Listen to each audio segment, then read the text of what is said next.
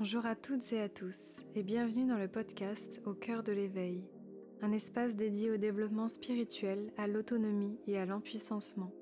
Je vous partage chaque semaine des interviews d'invités inspirants qui ont transformé leur vie, des guidances lunaires ainsi que des réflexions personnelles afin de vous inviter à vivre une vie alignée et centrée sur le cœur. Je suis Aurore, coach spirituel, guide holistique et éclaireuse j'accompagne de nombreuses personnes à manifester leurs aspirations et à oser incarner leur liberté. Je propose du coaching, des programmes, formations et de nombreux contenus pour inviter chacun à vivre une vie consciente et épanouie.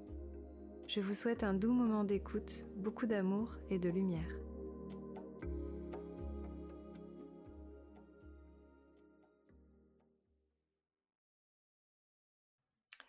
Bonjour à tous, je suis très heureuse de vous retrouver aujourd'hui pour un nouveau podcast, pour un nouvel échange éveillé. C'est le premier de cette rentrée, on est le 7 septembre.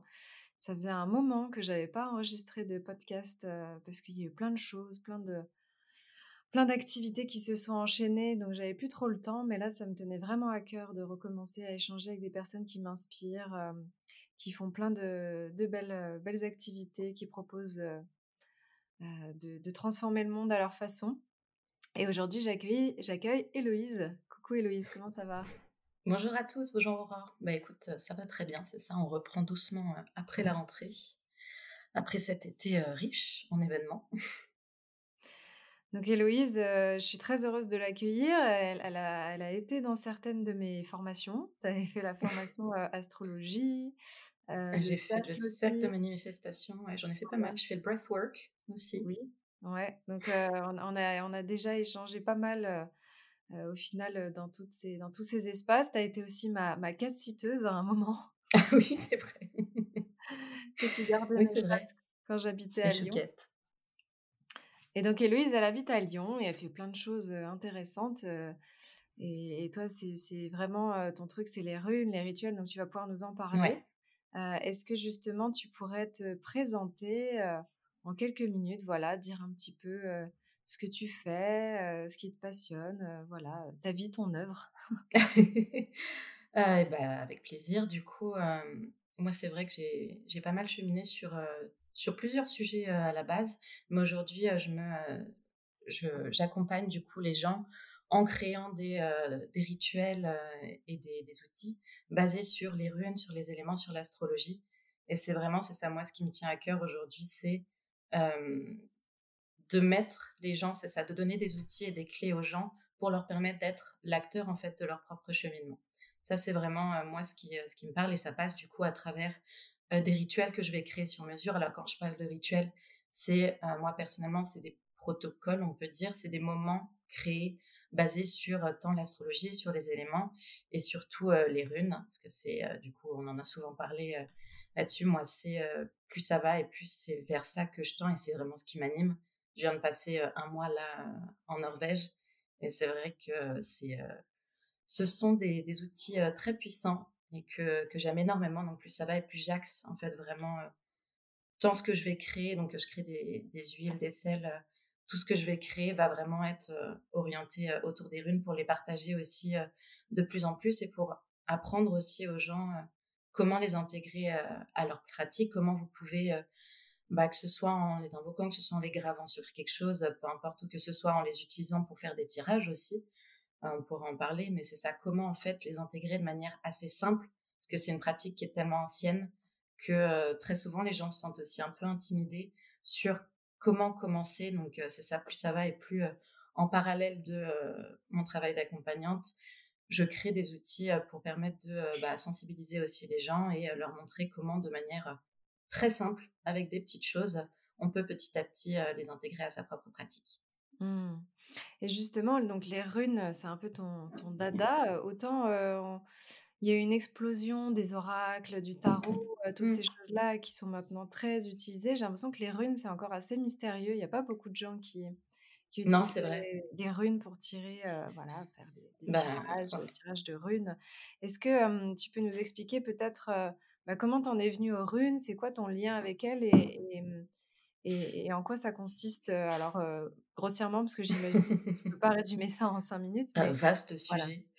Mais alors à la base, les runes, c'est ça. Ce qu'on appelle les runes, c'est les runes, enfin moi en tout cas, celles que j'utilise, c'est les runes proto-germaniques. Il y en a plusieurs alphabets, c'est c'est des, des, alphabets en fait à la base, qui viennent du coup des cultures germaniques et scandinaves.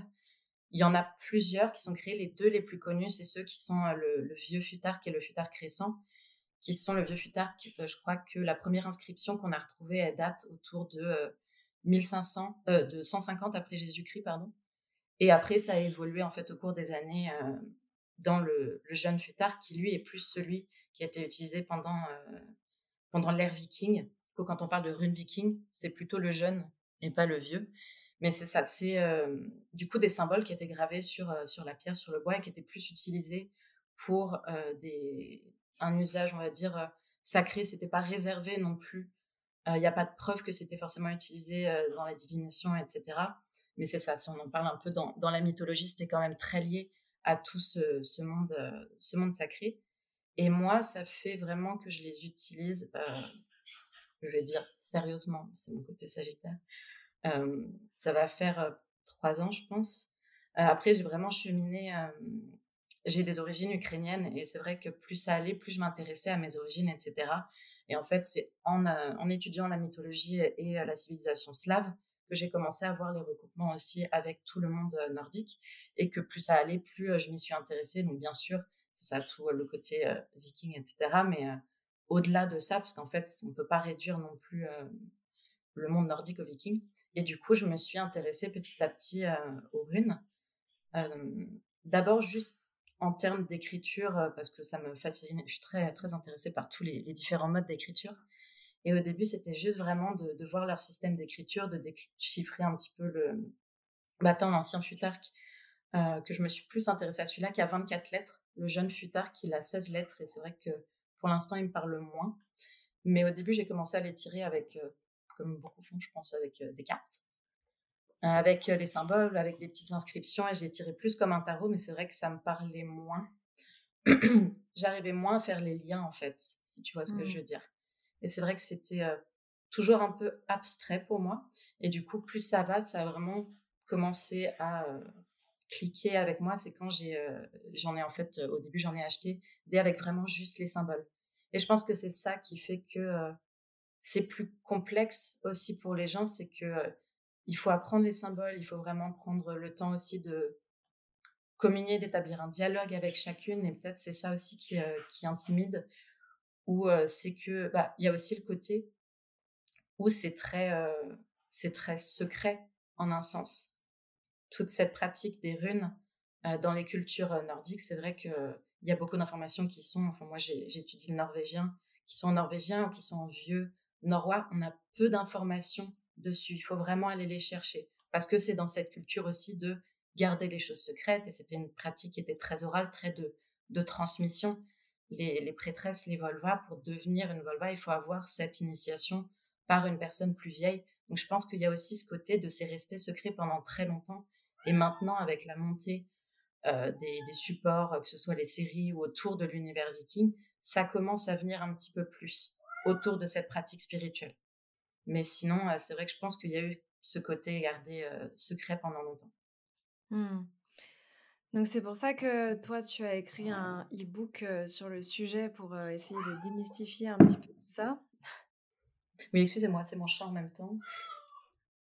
Et, mmh, et donc du coup, oui, parce que tu en as deux, hein, c'est ça? Oui. que tu as créé ce e-book justement pour essayer de démystifier un peu, que, mmh, qu'on essaie de comprendre, parce que faut savoir que l'univers des runes, comme tu disais, c'est assez particulier. C'est pas. Bon, ça se rapproche quand même du tarot de Marseille dans le sens où il y a des, il y a des symboliques multiples, que les interprétations elles sont infinies et que c'est très mmh. difficile de d'avoir un message unique avec une lame du tarot. Les runes, c'est un petit peu l'idée, c'est-à-dire que forcément, ça va te donner des informations clés, une thématique, certaines énergies, mais pour arriver à les interpréter, ça demande vraiment à passer aussi par son canal intuitif. Bien sûr. pas comme les oracles où on va tirer une carte et on aura bah, tout le message sur deux pages et hop, fin de l'histoire. Là, c'est un petit peu plus. Et puis, il faut vraiment se rappeler que les runes, c'est c'est ce qui a donné, c'est l'origine aussi de beaucoup de nos langues, enfin de langue anglaise, de langue germanique, etc. Donc la symbolique Et la signification des runes qu'on peut tirer, les thématiques euh, principales, elles viennent souvent des mots en fait que ça a donné, que ce soit euh, Thurisas, qui par exemple euh, est la rune qui a donné plus tard en anglais le mot thorn, qui est le, les épines. Du coup, c'est vrai que c'est une rune qui est plus de protection, mais il y a, pour trouver ces symboliques, euh, ça remonte vraiment à des textes qui expliquent par petites bribes. Mais du coup, bien sûr, après, c'est aussi, c'est pour ça que je parle de dialogue et c'est pour ça, en effet, que j'ai écrit euh, cet e-book pour donner moi mon interprétation aussi, mais encourager les gens à se connecter pour voir ce qui peut euh, ressortir, euh, ce qui peut ressortir des runes. Et mais ouais, c'est ça, c'est vraiment un canal qui se crée. Et moi, je sais que j'ai lu beaucoup de livres sur beaucoup de praticiens différents. La base est la même, forcément, puisque les runes sont les mêmes. Après, on a aussi notre sensibilité par rapport à elle et on a aussi notre, euh, les symboliques et notre pratique aussi personnelle. Mmh. Et du coup, toi, est-ce que mmh, tu utilises les runes aussi avec une fonction divinatoire ou c'est plus quelque chose d'exploratoire? Parce que je sais que ça aussi, il y a, différentes, différentes façons de faire.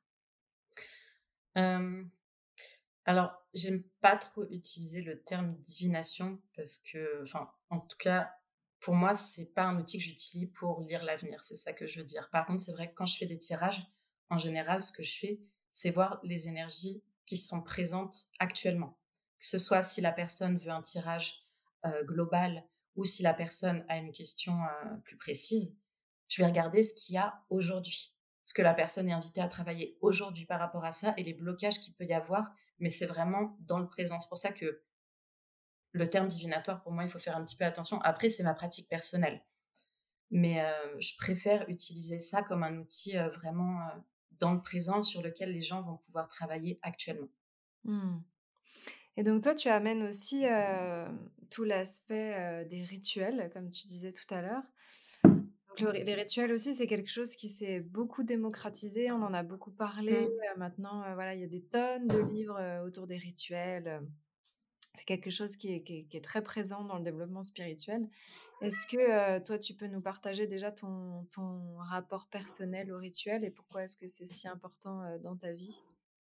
Euh, ouais, moi j'ai commencé donc les rituels, je crois vraiment c'est ça. J'avais fait une formation Chrysalis avec Camille de Vital Mystique et je pratiquais la spiritualité avant de manière assez superficielle, on va dire. C'était plus de l'exploration, mais plus extérieure, une nouvelle curiosité, des mondes à découvrir, plein de choses, mais j'allais pas forcément à l'intérieur.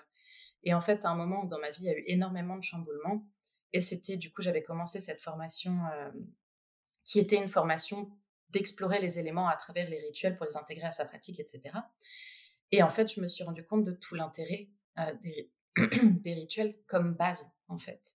Moi, ça a été vraiment ça c'est pas que j'ai forcément euh, cadré ma vie, mais si j'ai apporté une structure, pour moi, les rituels, ça a vraiment été une structure apportée à ma vie, que ce soit pour m'explorer du coup à l'intérieur, pour relâcher, pour travailler sur les peurs, sur les pensées limitantes, sur les pardons, mais aussi travailler sur la manifestation. C'est vraiment tout ça, un moment où dans ma vie, je me suis dit, OK, qu'est-ce que je veux en fait?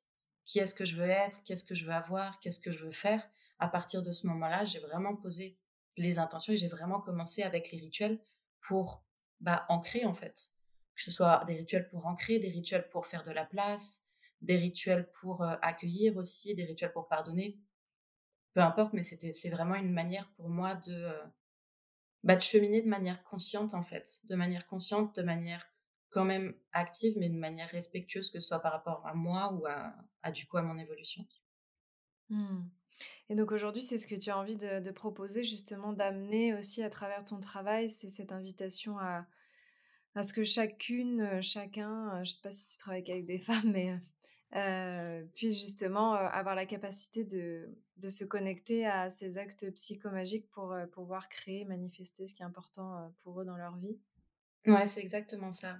Bah, c'est rappeler aussi aux gens que on peut toujours en fait avoir c'est même à des moments où on n'a pas l'impression, on peut toujours, pour moi, de, manière consciente, dire non, ça, ça ne me convient plus. Et du coup, j'aspire à ça, même si on ne sait pas trop comment l'avoir. Et du coup, c'est donner les outils pour pouvoir accueillir et pouvoir attirer en fait ces, choses, ces rêves, peu importe, et faire en parallèle du coup le travail nécessaire pour pouvoir recevoir. Mmh. Et donc, quels sont les, sujets justement sur lesquels tu peux créer des rituels? Ça, va, ça peut tourner autant autour de, je sais pas, l'abondance, la confiance en soi, la reconnexion à son corps. Qu'est-ce que c'est quoi les thématiques en général que tu as l'habitude d'accompagner avec ces rituels-là? Les thématiques principales, ça va être de, des rituels autour de, de l'accueil, des rituels autour de poser ses intentions aussi, des rituels après sur bah, le tout le travail qui pour moi est essentiel sur le, les parts d'ombre, tout ce qu'on appelle le, shadow work, mais du coup le travail sur les peurs, sur les pensées limitantes, sur tout ce dont on doit se détacher, parce que moi je suis grande partisane du fait de on peut vouloir manifester tout ce qu'on veut, on peut vouloir attirer tout ce qu'on veut à soi.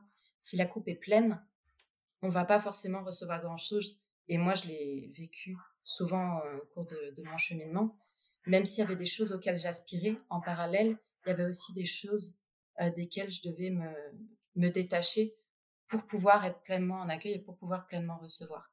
Du coup, il y a toutes ces thématiques euh, de travail de, détachement aussi.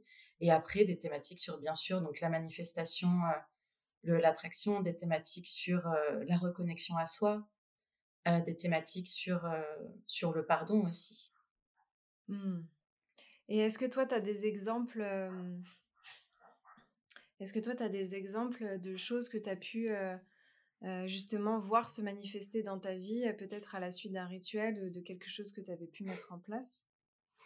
Ah bah, Typiquement, le, voyage en Norvège, ça a été une, des grands, une des grandes choses. Il y a, je pense que c'était il y a un an et demi où vraiment j'ai fait tout un rituel de, de reconnexion à moi, de d'accueillir en fait vraiment et de me connecter avec euh, avec la femme et la sorcière qui j'étais. J'étais un peu à un moment où je me reconstruisais et du coup j'étais dans cette quête d'identité un peu spirituelle et j'ai fait un rituel euh, pour vraiment accueillir en fait et dire ok je suis prête et maintenant je, je voudrais savoir un peu qui je suis et je crois que c'était quelques semaines après où j'ai croisé une amie à qui j'ai expliqué un rêve, un rêve que j'avais fait. je fais souvent des rêves un peu éveillés, un peu perchés, où en fait elle m'a dit non, non, tu viens de décrire un rituel d'initiation de du coup de Volva, de, sorcière nordique, au quasiment au point par point. Et du coup, je me suis dit ah, et ben voilà, je pense que j'ai peut-être ma réponse. Mmh. Ou après même des choses plus problématiques. Je sais que quand je cherchais, quand je m'étais quand je m'étais séparée euh, et que je cherchais un nouvel appart, faire un rituel pour dire bah, s'il vous plaît, euh, je sais que parce que tout le monde me disait que ma situation n'était pas forcément idéale, j'étais au chômage, euh, célibataire, cherchais quand même un appart suffisamment grand parce que je voulais pas m'enfermer dans un truc trop petit. Et j'ai fait un rituel assez simple autour de, la terre, autour de cet appartement, de ce lieu de vie, en disant non, moi je veux ça, ça, ça, en posant vraiment toutes mes conditions. Et je crois que la semaine, le premier appart que j'ai posé, euh, j'ai eu une réponse dans les jours qu'on suivi et j'ai emménagé euh, la semaine d'après. Donc mmh. tout est toujours possible. Génial, comme quoi ça fonctionne. Et, mmh, et toi, tu es aussi très connecté à l'astrologie, aux planètes, aux astres. Comment est-ce que ça s'inscrit justement dans... Alors, d'une part dans ton travail et puis euh, aussi peut-être dans ton quotidien? Alors, bah, dans mon travail, c'est vrai que l'astrologie, j'aime beaucoup, beaucoup l'utiliser dans les accompagnements pour, pour voir un peu la carte de la personne, voir la boîte à outils qu'ils ont, voir les blessures potentielles, voir un peu un, état des lieux de la personne. Je trouve que ça me permet, moi, de faire quelque chose qui va être plus sur mesure et qui va être plus adapté aussi aux besoins et à la personnalité de la personne. et dans les rituels, je m'en sers aussi. c'est vrai que, alors, dans mon quotidien et dans mon travail, en fait, je cale mes rituels à des moments particuliers. Par exemple, là, on est dans la saison de la Vierge. C'est vrai que les rituels que je vais faire, ils vont forcément être en alignement. Donc là, je suis en train de faire un gros nettoyage, par exemple, en ce moment euh, sur moi. Donc tous mes rituels, ils sont vraiment sur plus le nettoyage et euh, me détacher de ce qui est plus aligné, euh, etc. Et je vais les poser. C'est ça, par exemple, une lune, là, pleine lune en poisson qui arrive. bah, je vais pas faire le même rituel et je vais pas faire le même travail que une pleine lune en Sagittaire, par exemple. Donc ça me permet en fait aussi moi d'orienter ma pratique et d'orienter en fait le travail. C'est comme un peu s'aligner avec le cosmos sur le travail qu'on doit faire en ce moment. Donc moi, ça m'aide à, aligner ma pratique rituelle et à du coup accompagner les gens sur cette pratique aussi. Mmh. Ouais, c'est toujours très intéressant hein, de se connecter aux astres pour mmh. arriver à, vivre en fonction de, de, ce qui se joue dans le ciel. Parce que justement, toi, tu disais que tu étais aussi très connecté à toutes ces traditions ancestrales. À mmh. l'époque, tout était tout était organisé autour de ce qui se passait dans le ciel et Bien il y avait vraiment une connexion importante à ça. Je ne sais pas si toi, c'est quelque chose que tu avais exploré aussi quand tu as fait tes recherches.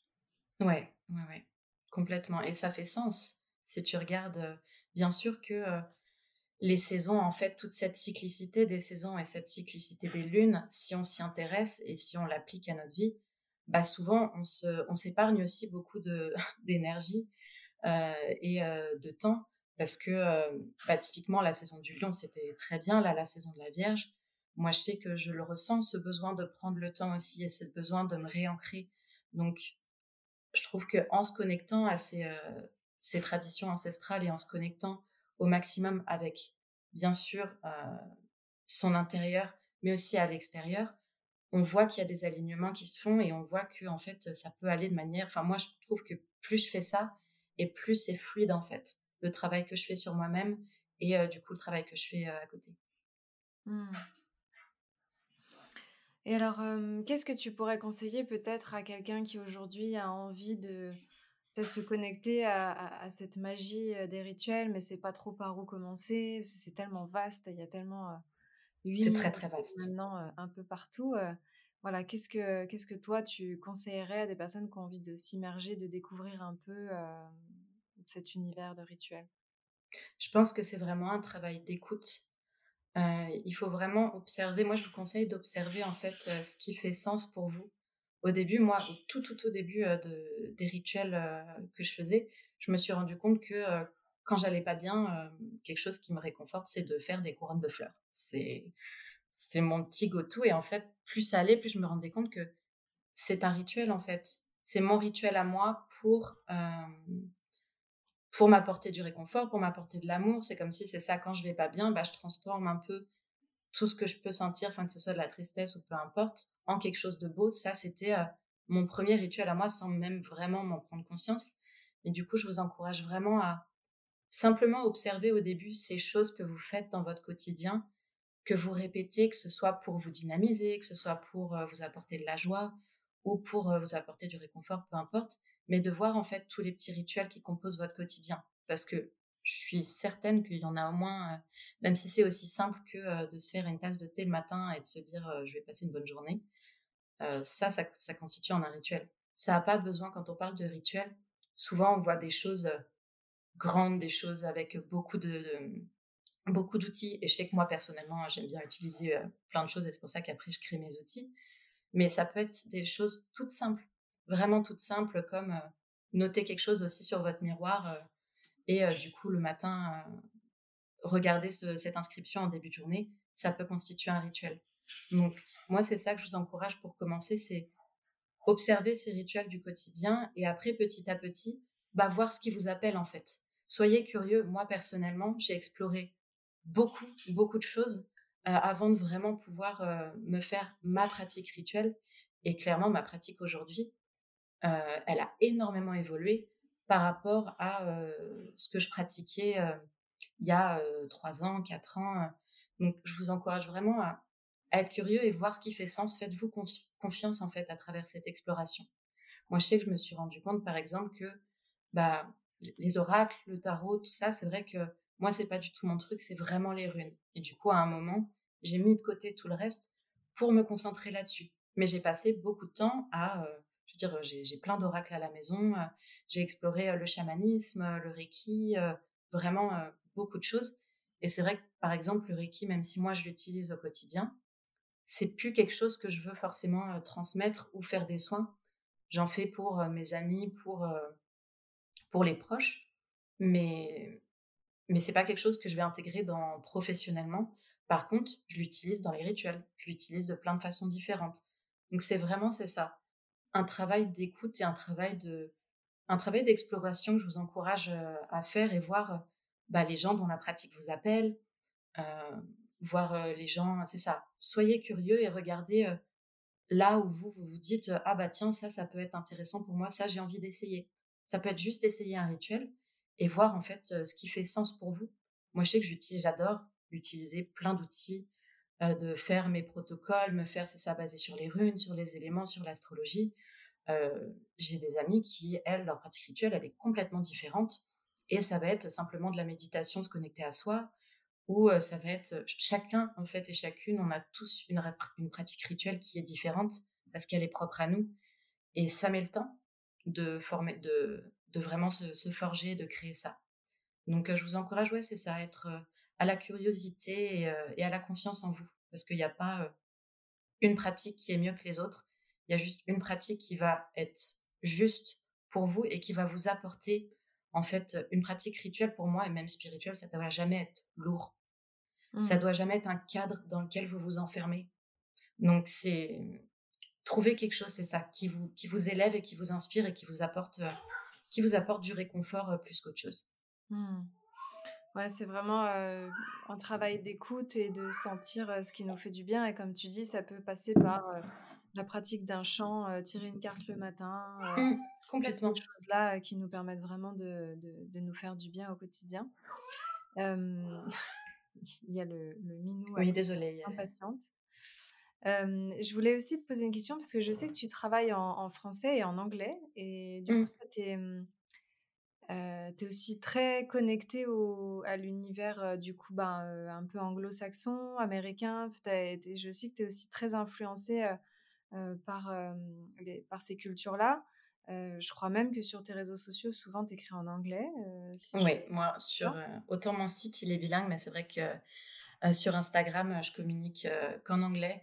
Bah, ça, c'était une réflexion qui est très personnelle, mais du début, au, au, début, je traduisais tout en français.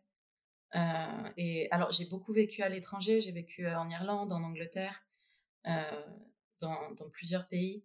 Et, du coup, je me suis construite beaucoup en anglais. L'anglais me vient plus facilement quand j'écris.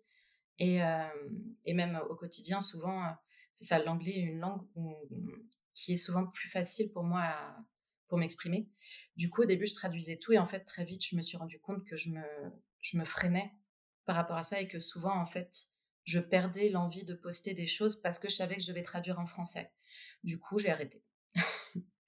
Du coup, j'ai gardé pour Instagram, en tout cas, que l'anglais. Par contre, c'est vrai que, bah, tu vois, le e-book, je l'ai fait aussi en français. je suis en train d'écrire un livre qui sera en français, lui. Donc, mes services sont toujours, je partage toujours en anglais tant qu'en français. C'est vrai que pour Instagram, qui est moi, bah, ce qui me fait plaisir de partager, maintenant, je, je mets qu'en anglais, parce qu'en plus, il y a un bouton traduction qui est pas si pire. Mmh. Donc, euh, donc voilà, mais c'est vrai qu'on me l'a dit souvent, enfin de temps en temps, et c'est vrai que des fois j'ai euh, des gens qui me disent bah oui, mais c'est dommage de ne pas faire en français. C'est un choix personnel. Oui, c'est ok. Mais par rapport à ça, justement, moi, la question que j'avais envie de te poser, c'est est-ce que tu as pu quand même. Parce que je sais qu'il y a une différence. Les Français n'abordent pas du tout la spiritualité, l'ésotérisme de la mmh. même manière que justement euh, les Américains, les Anglo-Saxons ou même euh, les pays scandinaves, hein, vu que toi, tu y es allé aussi il n'y a pas longtemps. Ah, Est-ce que toi, tu observes justement des, différences dans, ces différents environnements et c'est peut-être ça qui te parle aussi plus?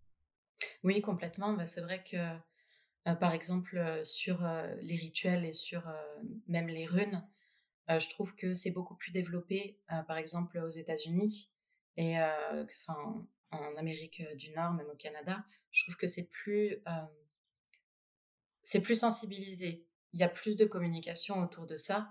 Et en France, ça commence à venir, mais c'est vrai qu'on a plus une culture, une spiritualité, je trouve, axée sur le bien-être que, que l'exploration et que le cheminement vraiment profond.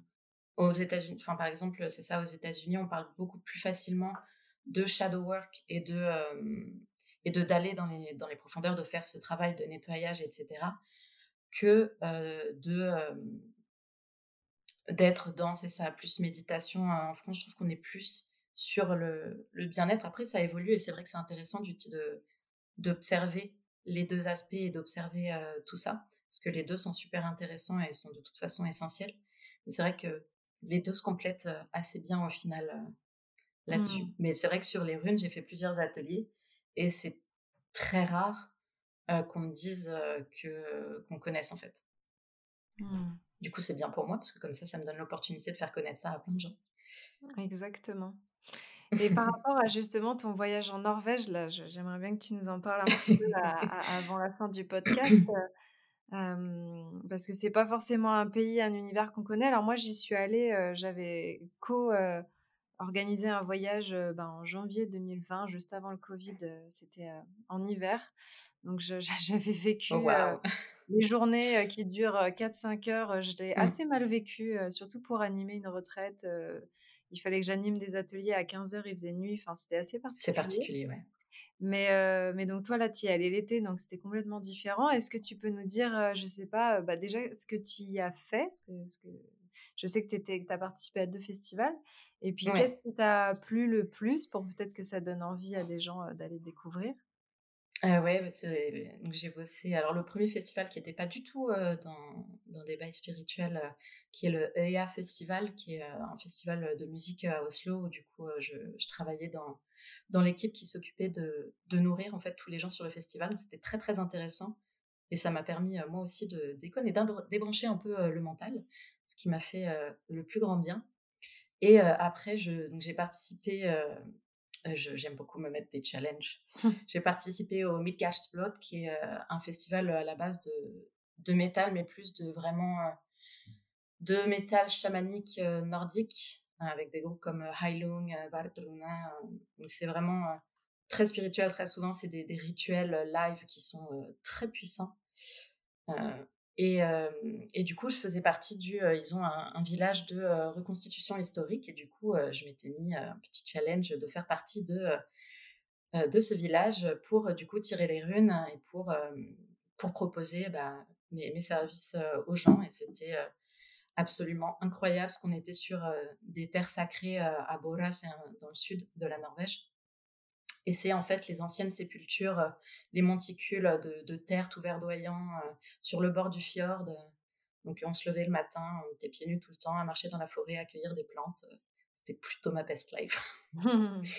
et c'était, non, non, c'était vraiment génial. Et même, euh, alors cette expérience, elle était incroyable parce que c'était une communauté vraiment, on était ensemble. On, c'est ça, on était au coin du feu pour chanter le soir, on allait voir les, concerts, les rituels, euh, tout ça. C'était vraiment une communauté euh, d'une générosité euh, incroyable. Et la Norvège, enfin, moi, c'est vrai que c'est une mentalité qui me parle beaucoup parce que je trouve que tout est simple, en fait. Si les gens ont quelque chose à dire, ils le disent. S'ils n'ont pas quelque chose à dire, ils le disent pas. C'est pour ça qu'ils peuvent paraître souvent, enfin, j'ai souvent entendu ça, qu'ils sont froids ou impolis. Mais pour moi, c'est juste que bah, il y a vraiment cette culture de pas déranger l'autre aussi. Donc, personne va rentrer dans ton espace personnel si tu n'as pas été invité avant. Donc c'est vrai qu'il y a cette distance. Par contre, une fois que tu fais partie de, de l'espace des gens, mais c'est vrai que c'est des gens d'une générosité incroyable et, et de tout est assez ils sont beaucoup plus ouverts une fois que une fois que tu es rentré en fait c'est bon et c'est vrai que moi j'ai eu des conversations avec des amis mais même très très profondes et avec des gens que je venais de rencontrer que ce soit sur leur cheminement sur sur leur couple des conversations, mais très justes avec des personnes en face qui acceptent de se, de se révéler aussi, mais parce que ils te font confiance. Donc je trouve ça très intéressant euh, à observer. Euh. mais c'est ça, c'est euh, moi ça me parle, ça me parle beaucoup et c'est vrai que c'est un pays. Alors oui, l'hiver c'est un peu rude. L'été par contre, il fait jamais véritablement nuit, donc c'est assez intéressant aussi. Il fait toujours, on a l'impression que le soleil en finit jamais de se coucher. Euh, et c'est sublime, les, les fjords, et c'est vrai que tout le sud de la Norvège avec les forêts. Euh, en plus, on est libre de camper où on veut en Norvège. vous pouvez simplement euh, prendre votre tente et faire du camping sauvage. Mmh. c'est ce qu'ils font là-bas et c'est c'est ce que je suis en train de préparer parce que j'ai déjà hâte d'y retourner. Mais c'est très très beau. C'est très cher par contre, mmh. mais c'est très très beau.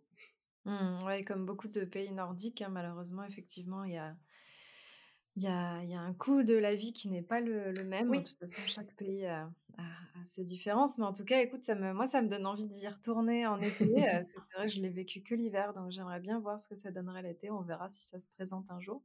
Ouais et il fait heu chaud, hein, il fait pas, il fait pas frais, heu, oui, il enfin, fait si vous bon, il allez camper, il fait très beau à Oslo et on a approché des 30°. Sinon, il faisait, dans le sud même, il faisait, heu, 25-26, heu, c'était mmh, vraiment température parfaite, petite brise, heu, on super. apprécie. Bon, merci en tout cas d'avoir partagé un petit bout de de ton expérience là-bas, de voilà, toutes tes connaissances, les runes, les rituels, l'astrologie, donc est-ce que tu auras envie de de partager, heu, je sais pas, un un petit mot de la fin ou une pensée, avant que qu'on puisse dire un petit peu à tout le monde comment te retrouver? Ouais, bah, merci beaucoup en tout cas, je suis super contente qu'on ait fait ça et si vous voulez commencer votre pratique, heu, rituelle, que ce soit à travers les runes ou non, vous pouvez prendre mon e-book qui est gratuit et qui, heu, explique un petit peu, heu, des exemples de comment pratiquer, de comment cheminer avec les runes et c'est ça, n'hésitez pas à être curieux. N'hésitez pas à être curieux et tester des choses. Voyez ce qui vibre, voyez ce qui fait sens et c'est votre cheminement, c'est celui de personne d'autre donc heu Hésitez pas à à c'est ça, à y aller. Mmh. Et pour les personnes peut-être qui se demandent où trouver des runes aussi, parce que je sais que parfois c'est pas toujours évident, moi je sais que j'en avais vu, dans des boutiques, ésotériques, des librairies alternatives, spirituelles. Ouais. Souvent ils les présentent, soit gravés sur des cristaux, ça il y en a pas mal et après moi je sais que j'en avais trouvé gravés sur du bois, bon, Oui, bah, moi, c'est vrai que je préfère, je préfère le bois, enfin des matériaux naturels de base, mmh mh. parce que je je trouve que ça se rapproche plus de, du coup, ce qui pouvait être utilisé, dans les pays scandinaves. Heu, sinon, parce que c'est ça, sinon il y en a aussi en résine. Après, c'est comme tout, essayez au maximum de moi, ce que je vous conseille, c'est d'essayer au maximum de trouver des runes qui sont faites à la main par des personnes qui les pratiquent. Heu, Mmh parce que sinon, il y en a il y en a de plein de façons. Après, si ça vous intimide trop de commencer comme ça, moi, j'ai commencé avec des runes sur des cartes Mmh. et c'est vrai que ça m'a aidé au début. J'ai vite, heu, bifurqué, heu et maintenant, heu, je me fais mes propres sets de runes. Mais, c'est ça, voyez encore une fois, voyez ce qui fait sens. Si vous choisissez de les faire, de les trouver gravés, moi, je vous conseille le bois. Il y a plusieurs artistes qui, en font. Je pense que vous pouvez en trouver sur Etsy et cetera. Mais c'est ça, moi, c'est ce que je vous conseille de faire. Mais voyez ce qui fait sens, encore une fois. Super, merci beaucoup. En tout cas, merci Louise, heu, pour, heu, tous ces partages, tous ces conseils. Qu'est-ce que pour les pour les donc les personnes qui auraient envie de de te retrouver travailler avec toi, donc toi tu tu fais des accompagnements, tu utilises l'astrologie, tu fais les tirages de runes, donc de toute façon j'imagine que tout est sur ton site. Ouais, ouais, ouais. est-ce qu'on peut te trouver peut-être sur ton site et tes réseaux? Et puis de toute façon on mettra tout dans le lien, heu, du podcast? Ouais, ça marche, bah, c'est ça, c'est, heu, donc sur Instagram, c'est The Runic, The Runic Volva et heu, mon site web, du coup, therunicvolva.com où vous pouvez trouver tous mes services, le e-book aussi, les accompagnements, c'est tout regroupé. Mmh, super. Bah, écoute, merci en tout cas de diffuser cette pratique, en France, et de de partager, toutes ces connaissances, de nous ouvrir à à des mondes qui parfois sont un petit peu inconnus. Moi, j'étais ravie de pouvoir, partager ton univers dans ce Oui, podcast. merci beaucoup. J'espère que ça vous aura plu, heu, les personnes qui ont écouté et puis on on se retrouvera, heu, bientôt pour un nouvel épisode. Merci Héloïse et à bientôt. Merci beaucoup, merci à tous. À bientôt.